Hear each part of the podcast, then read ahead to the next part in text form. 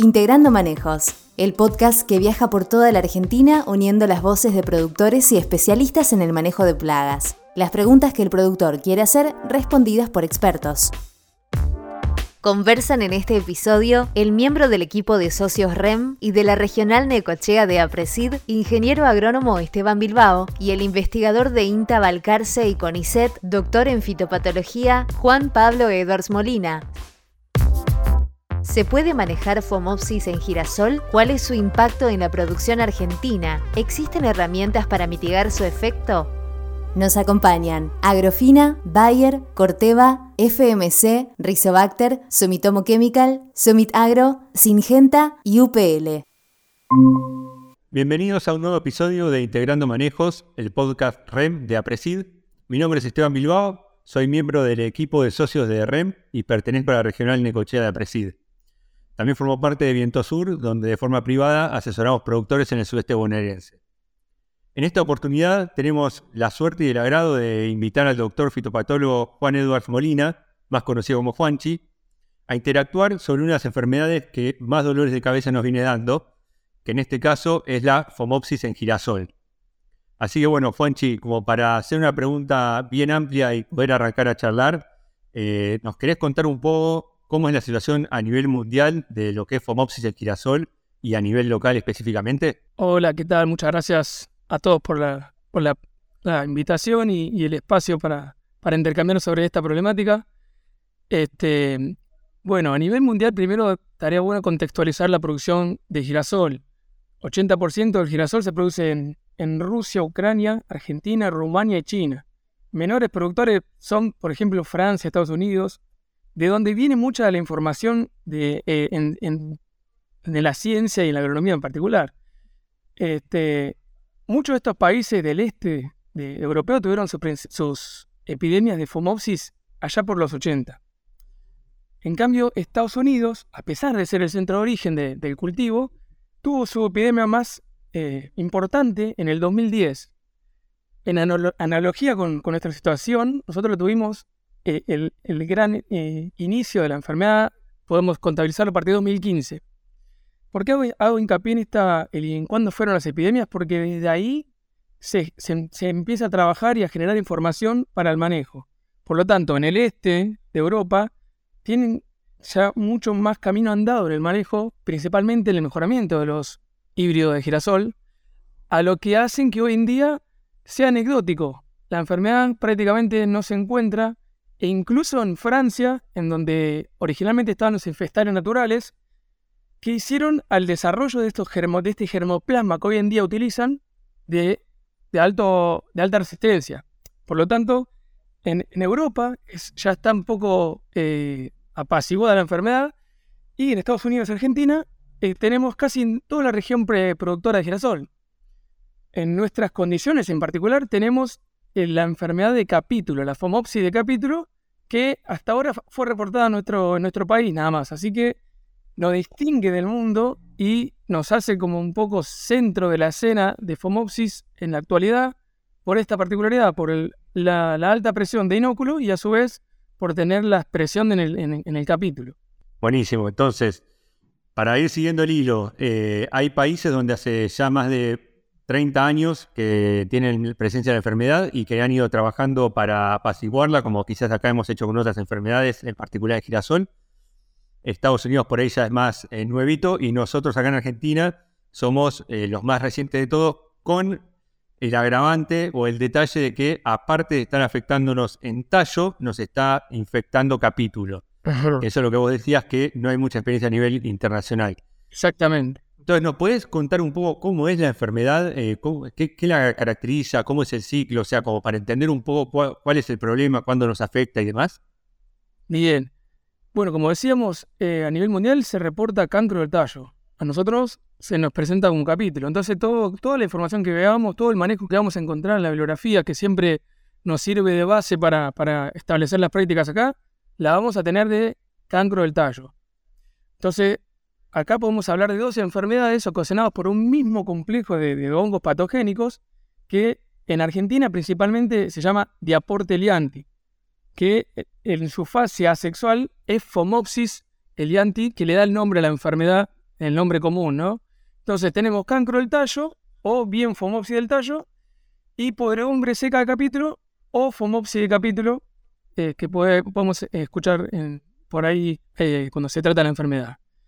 Entonces, este complejo de, hongos eh, patógenos del cultivo girasol sobreviven rastrojos del cultivo afectados por la enfermedad en campañas anteriores o bien en hospedantes alternativos, que nosotros en nuestra región productora lo tenemos al, girasolillo, que la podemos ver en banquinas, en alambres, y que son reservorios del patógeno, o sea, esperando el desarrollo de un nuevo cultivo girasol, y al ser activados por condiciones de alta humedad, eh, en particular las lluvias, eh, estos rastrojos liberan ascosporas eh, que pueden ser dispersadas por el viento, y acá viene una particularidad de la enfermedad, que si bien está en rastrojo y uno cuando piensa en rastrojo va a pensar en, el inóculo que en el lote, pero en este caso podemos tener rastrojo en lotes vecinos infectando a nuestro lote que capaz que no, no tuvo historia de girasol en, la vida y vamos a poder tener, sí, una, epidemia importante de, de fomosis. Entonces, esta particularidad, si uno se remite a, las enfermedades cereales, que la tenemos un poquito más eh, ya estudiadas, sabíamos que las manchas son de lote y las rollas son de, de afuera. En este caso son eh, patógenos que vienen rastrógenos que pueden venir de afuera, un medio híbrido entre las otras enfermedades. Entonces, esta, habiéndose activado el rastrojo dispersado, cuando uno, imaginemos un cultivo girasol que se va desarrollando en el, de, la planta eh, en cotiledón, va empezando a, generar el canopeo, va desarrollando las hojas, llega un momento que vamos a encontrar el, pasaje de vegetativo a reproductivo, que lo vamos a, visualizar por el, estado estrella, que es el futuro capítulo que está, eh, digamos, rodeado de hojas, de un manojo de hojas, y a partir de ahí el cultivo se empieza a encapotar o a cerrar el canopeo. Digamos, por ahí está el último momento que un tractor podría entrar sin romper demasiado el cultivo. Entonces, de este momento, R1 se genera ese encapotamiento o esa cámara húmeda o ese microambiente favorable para, el infección de la enfermedad. Entonces, desde R1 hasta R6 vamos a tener una microcámara, una cámara eh, favorable ¿Qué va a hacer que de los rastrojos que, vayan eh, alcanzando las hojas, en los extremos de los márgenes de las hojas se tengan los puntos de infección. Vamos a identificar que hay una necrosis, que es una necrosis, es un, tejido necrosado, negro, con todas las células muertas, en donde tiene una forma de, de una porción de pizza hacia el centro de la hoja. Esa sería la infección primaria, es el primer punto de entrada a la planta, del patógeno a la planta. Entonces, desde ese punto, el patógeno tiene que crecer hacia adentro, hacia adentro del cultivo, digamos, el tejido del cultivo, para encontrar un lugar donde pasar el invierno. Como se dijo alguna vez, hay que pasar el invierno. Entonces, si, si quedara la hoja, esa hoja caería y el patógeno desaparecería. Entonces, busca establecerse en, el, en, el, en un tejido suculento como es el tallo, y ahí vamos a notar en el punto de inserción de la hoja con el tallo el síntoma característico que, que, que entenderemos como cancro que es una mancha color marrón castaño rodeando ese, a ese punto de inserción, pudiendo eh, eh, estirarse como unos 20 centímetros e incluso rodear por completo a la sección del capítulo, del, del tallo, perdón. En, ese, en esos casos estamos hablando de cancro leves a una cuestión más severa. Eh, eso sí, tendríamos una infección temprana en las hojas del canopeo inferior y ahí vamos a tener el cancro. Por otro lado, si esta infección, estas condiciones, no ocurrió una lluvia, esa cámara no fue suficiente, puede que el, patógeno produzca infecciones cuando ya están las brácteas del capítulo. Esto estamos hablando de R4, R5, R6, y ahí, con condiciones un poco predisponentes, va a infectar a través de la bráctea del capítulo y a provocar nuevamente una necrosis en el capítulo ahora, que también es como, la vamos a identificar como una porción de pizza de capítulo seco y este, va a provocar así eh, la porumbre seca capítulo o bien el fomopsis de capítulo. Buenísimo. Eh, entonces, lo que se ve es el ingreso de la enfermedad desde hoja en vegetativo cuando se dan las condiciones de humedad y temperatura adecuadas para que las ascoporas del rastrojo se liberen, dentro del mismo lote, como decías vos, o de lotes vecinos o en la zona cuando viene con el viento. Eh, y ahí afecta, hace el cancro del tallo, afecta el tallo, o ya en floración, eh, lo que es la B corta en capítulo, instalando con las brácteas, que bueno, puede avanzar y, tomar distintos porcentajes de, cada capítulo. Perfecto. Eh, es una enfermedad, buenísimo, la vemos, como muchas otras. Ahora, ¿tiene un potencial de área importante? O sea, ¿qué es lo que nos tiene que preocupar? ¿Qué, qué han podido ver o medir? Bien. Como te decía, a nivel mundial está reportado lo que es cancro de tallo. Eh, se reporta hasta un 50% de pérdida de rendimiento, 40-50% de pérdida de rendimiento, 10% de contenido de aceite y por lo tanto es la, digamos, la expresión más letal de, esta enfermedad. Si tenemos progresión de capítulo, esto lo estamos estimando en, estas campañas, probablemente ese daño esté directamente relacionado a la sección del capítulo que tome. Eh, lo que puede estimarse como un máximo de 5%, o sea, no más de 10%. Entonces, es menos deseable siempre tener el cancro. ¿eh? Entonces, si tenemos capítulo, podemos esperar menos pérdida de rendimiento. Pero, indirectamente, como todas las enfermedades, hay un daño directo, que es pérdida de rendimiento o aceite, pero también siempre hay complicaciones o efectos colaterales. En este caso, ambas enfermedades producen una desuniformidad en el secado, en la entrega del, lote para ser cosechado. Eso nos complica la cosecha, la regulación de la máquina tiene que ser específicamente controlada en estos casos de, enfermedad, ya que vamos a poder llevar más materia extraña a la, sección de trilla, lo que nos va a perjudicar en la venta de nuestra partida. Esa materia extraña también nos puede, puede eh, inducir a acidificaciones, bueno, dolor de cabezas extra, camiones que van eh, con muy poco peso, van llenos pero con poco peso, los camioneros no quieren saber nada con estos lotes, las cosechadoras hay que eh, tenerlas más, más a, punto, siempre hay que hacer el seguimiento más de cerca, o sea que es un dolor de cabeza extra que no está cuantificable en esos porcentajes, pero hay que tenerse en cuenta eh, por, a la hora de, evaluar el impacto de la enfermedad, ¿no? Sí, mira, nosotros eh, esta campaña, que realmente no fue una de las que más enfermedades tuvimos en la zona, como acá en el sudeste, como bien vos sabés, por ahí para contarle al resto, eh, tuvimos infecciones de tallo entre 20 al 30% de incidencia y en capítulo entre 30 a 50% de incidencia, con distintas severidades, por supuesto. Eh, lo cual no parece tan grave porque aparte apareció tarde, como las precipitaciones que llegaron tarde, apareció tarde la enfermedad a comparación de otros años. Pero a cosecha estamos teniendo un problema gravísimo que de acuerdo a el tipo de cosechadora y la calibración de la cosechadora, estamos entre 2-3% de materia extraña hasta 5-6% de materia extraña, que es lo que decís vos que es gravísimo. Y también por tener parte de los capítulos podridos nos genera también eh, pérdidas, ¿no? Más, mayores que, los, eh, que las comunes. Pero bueno, eso podemos dejarlo para otro episodio con algún especialista como Santiago Tur, eh, que nos ayude a, a pensar la, cosecha de, girasoles con estos problemas. Podríamos eh, tratar de, darle, o mejor dicho, vos podrías tratar de darle, Juanchi, eh, al productor, al asesor, eh, alguna herramienta de, cómo pensar. Comentate, ingresa por la hoja que hace la forma de B o de, porción de pizza. ¿Cómo dijiste después hace un cancro por ahí en la inserción de la hoja? te, daría dos preguntas puntuales o tres. Una, ¿cómo diferenciar para poder diferenciarlo a campo? Lo que puede ser una fomopsis de foma, primero eh, visualmente, eh, también lo que puede, e, eso en el cancro, lo que puede ser eh, en hoja, la fomopsis con, verticillium, que también se pueden confundir, y en capítulo, por ahí pensando en lo que es fomopsis versus rhizopus o versus alguna bacteriosis. Y bueno, cómo monitorearlos, cómo diferenciarlos y a ver cómo podemos ayudar. Bien, bien. Bueno, en esto de monitoreo vos la tenés bastante clara y también puedes opinar. Pero creo yo que no es una enfermedad monitoreable para tomar una decisión. O sea, es monitoreable para ver el diario de ayer.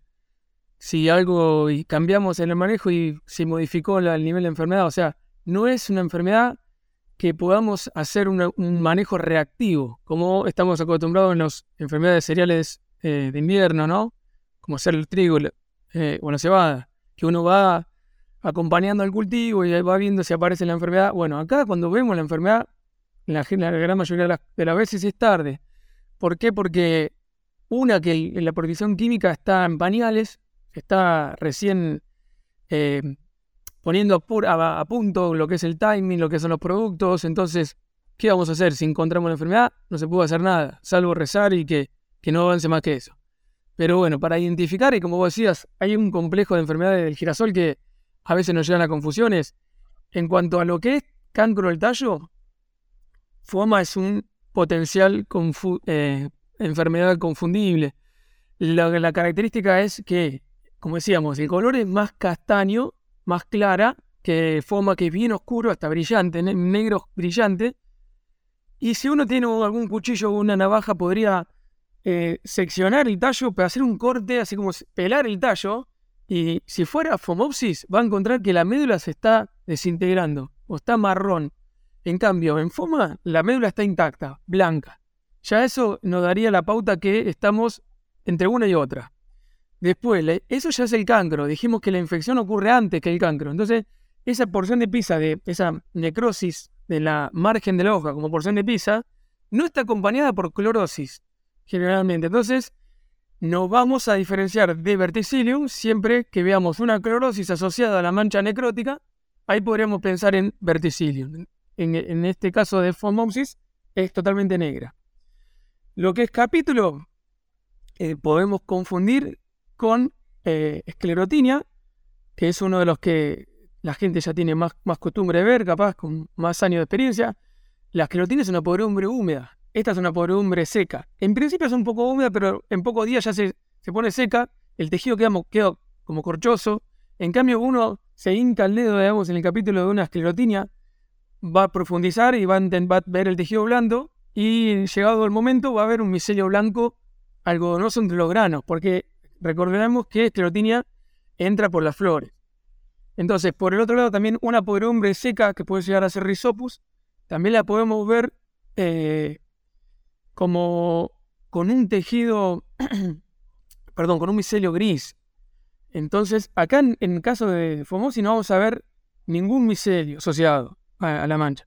Y en ambos casos, tanto cancro, que es la parte de abajo, la infección en la parte de abajo de la planta, en el tallo, como en el capítulo, nos va a dar una guía de identificación, la enfermedad que es que en, el, perfil de la planta donde se produce la infección, imaginemos que se produce en el lado derecho, todas esas hojas de, del lado derecho van a estar necrosadas, producto de una liberación de una toxina que se va moviendo en, el, en, la, planta, en esa sección de la planta.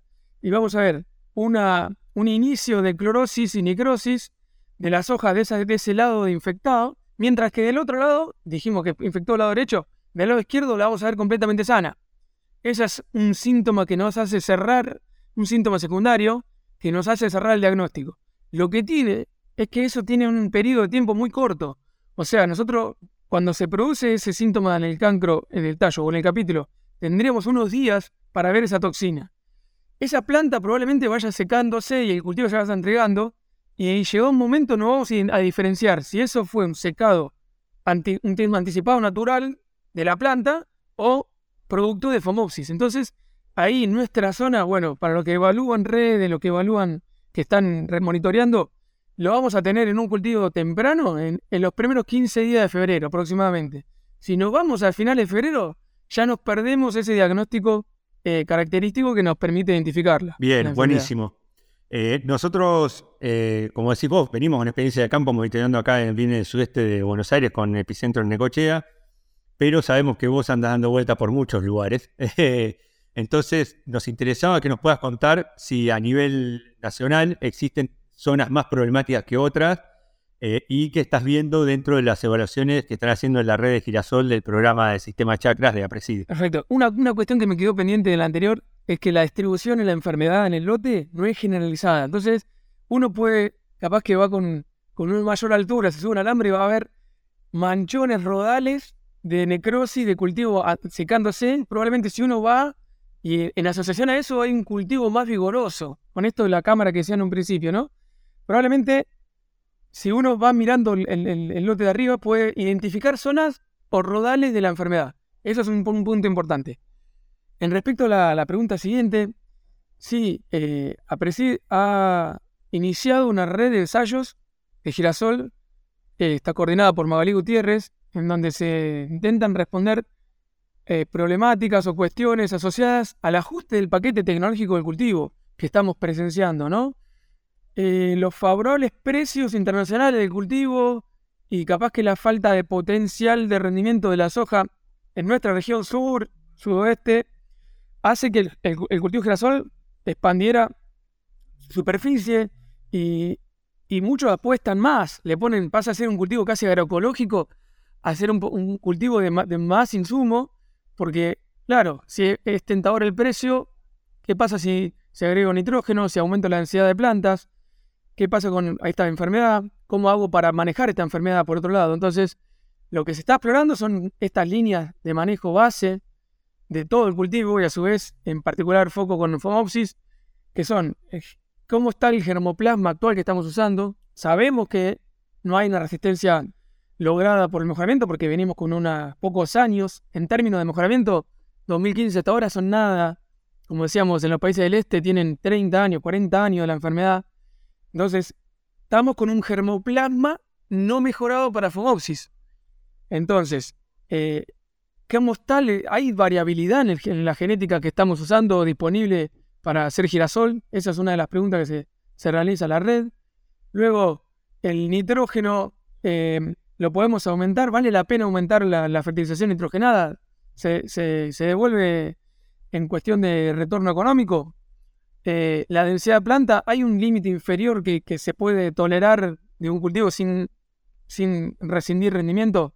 Y por último, bueno, si la, aplicación de fungicidas eh, tiene alguna eficiencia o cuánto es la eficiencia o la devolución en rendimiento de aplicar un fungicida. Eh, todas estas informaciones están empezando a nivel región, o sea que hay como 15 sitios de, experimentales. Por lo tanto, eh, va a ser una vidriera muy importante de la, región productora de girasol. Va a tener un espectro muy amplio. Y ahí se ve, la frontera de, la, enfermedad. Se ve hasta dónde se fue moviendo. Esto recordemos, de 2015 empieza por el, por el oeste, noroeste de Buenos Aires, allá por Trenquelauquen, este de La Pampa, y ahí se va desplazando hacia el corazón de la región productora, que es el sur, sudeste de Buenos Aires, y en los últimos años vimos un progreso hasta, por ejemplo, Balcarce, algo de Mar del Plata, ya cuando nos alejamos un poquito para al oeste, al, norte o más al este, ya se disipa y no hay enfermedad. Esto, el norte, por ejemplo, Ayacucho ya no se encuentra tanto la enfermedad, Madariaga no se encuentra la enfermedad, o sea, estamos viendo año a año cómo va avanzando esa frontera de inóculo con epicentro instalado, aquerenciado en Necochea y Pieres, donde se pueden ver todos los años epidemias de capítulo de tallo. Bueno, vos en tu zona eh, todos los años estás viendo mal o bien lotes con, distintos niveles de, infecciones. Esto para el oeste de Buenos Aires es más errático. Para el este de Buenos Aires es más errático también. ¿no te da? Está bien marcado el efecto regional de la enfermedad. Sí, en, esta zona la empezamos a identificar, no quiere decir que antes no estaba, pero estaría en bajas proporciones, ya de por sí Facundo Quirós y otros nos venían alertando, pero al norte no la veíamos.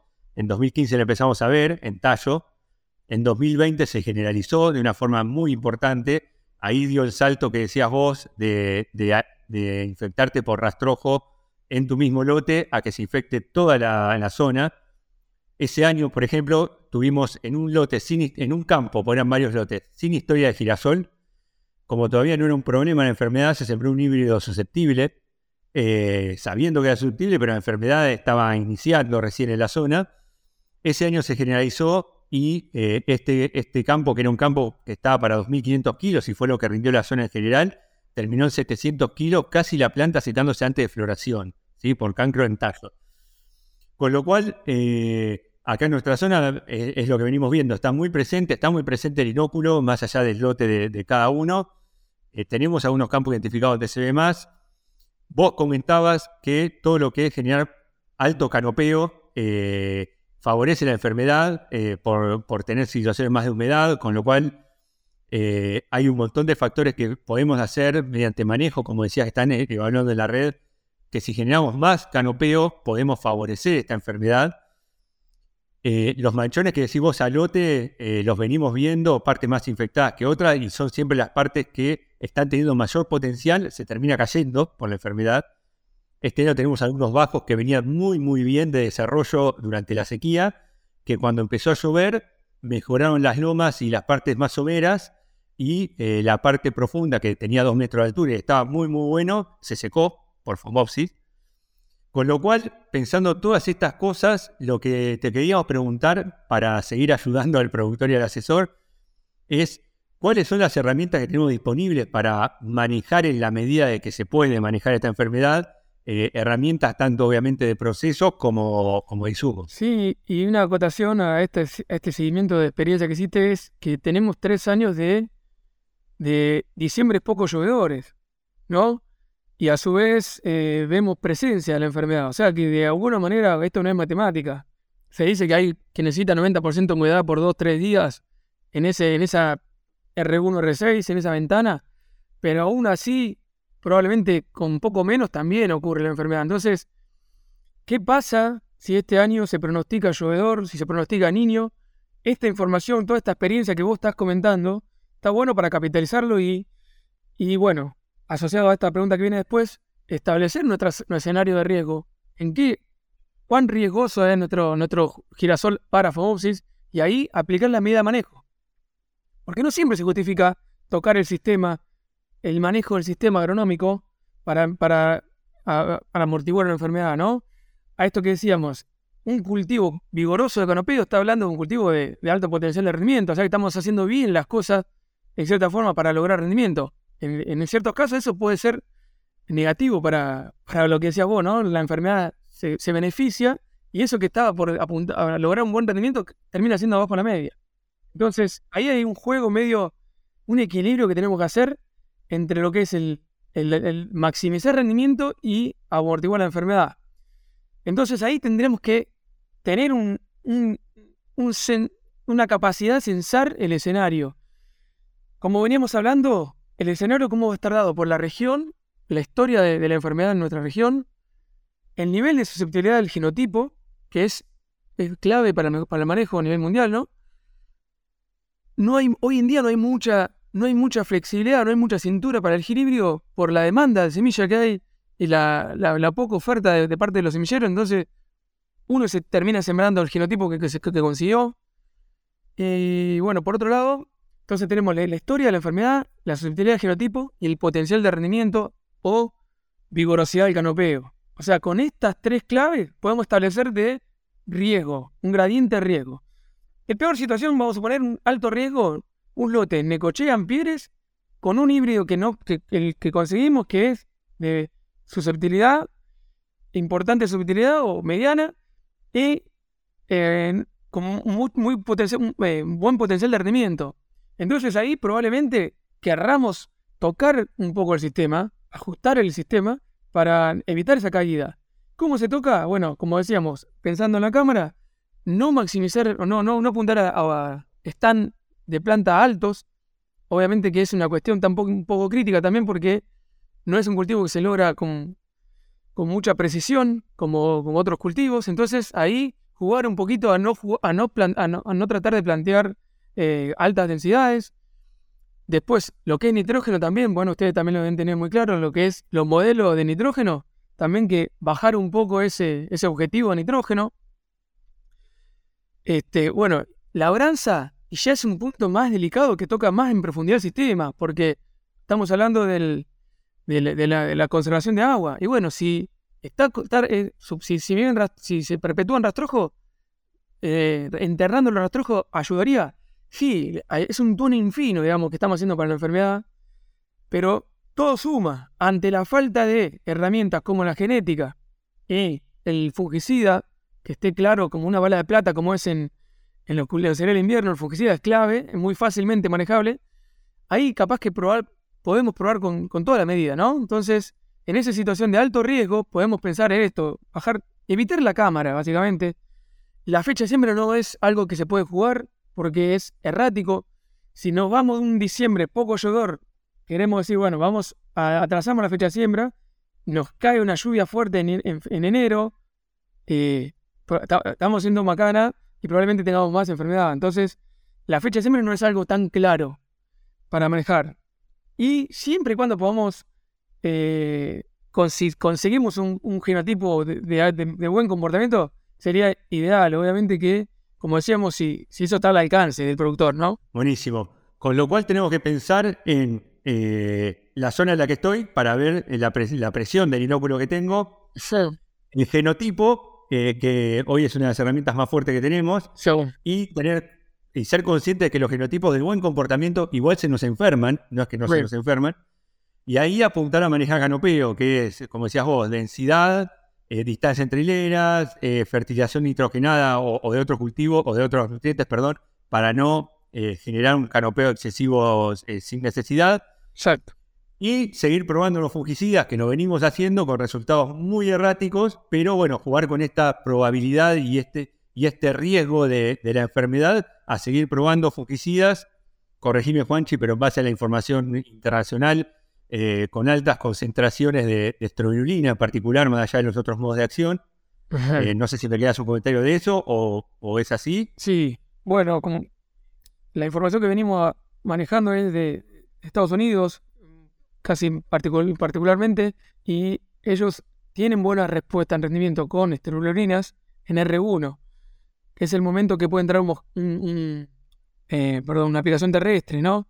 Entonces, si hoy tenemos eh, ese, ese, alto riesgo de, de Fomopsis, entrar con un tractor, con un fungicida con, conteniendo esteroleurina, es interesante probar, a pesar que no tengamos consistencia en resultados eh, en estos pocos años de experimentación, eh, creo que sería, valdría la pena, e incluso uno podría pensar, ok, si la cámara húmeda está entre R1 y R6, tenemos una cámara de 45, 50 días de posibles infecciones.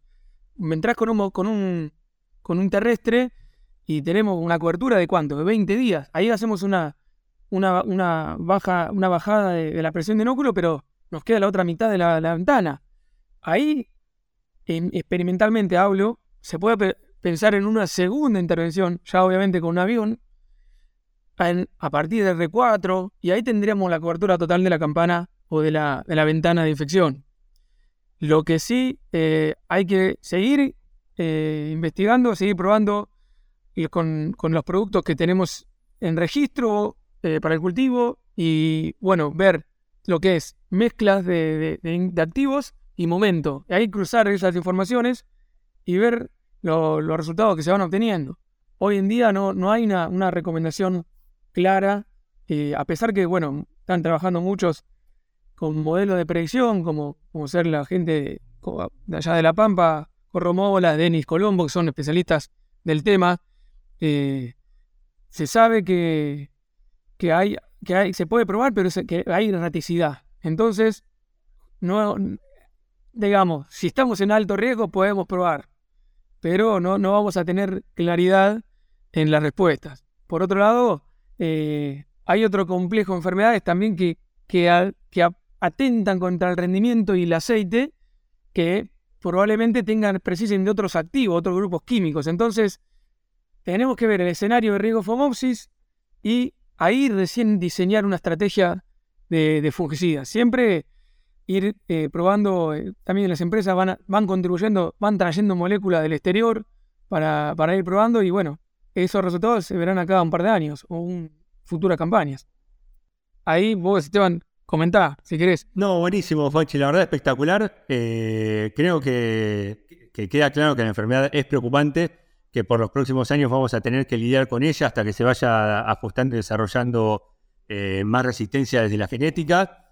Tenemos que igual una diferencia enorme entre los híbridos que tenemos disponibles, eh, a seguir ajustando manejo, a seguir probando y ajustando momentos y dosis y, mezclas de, de ingrediente activo de fungicida.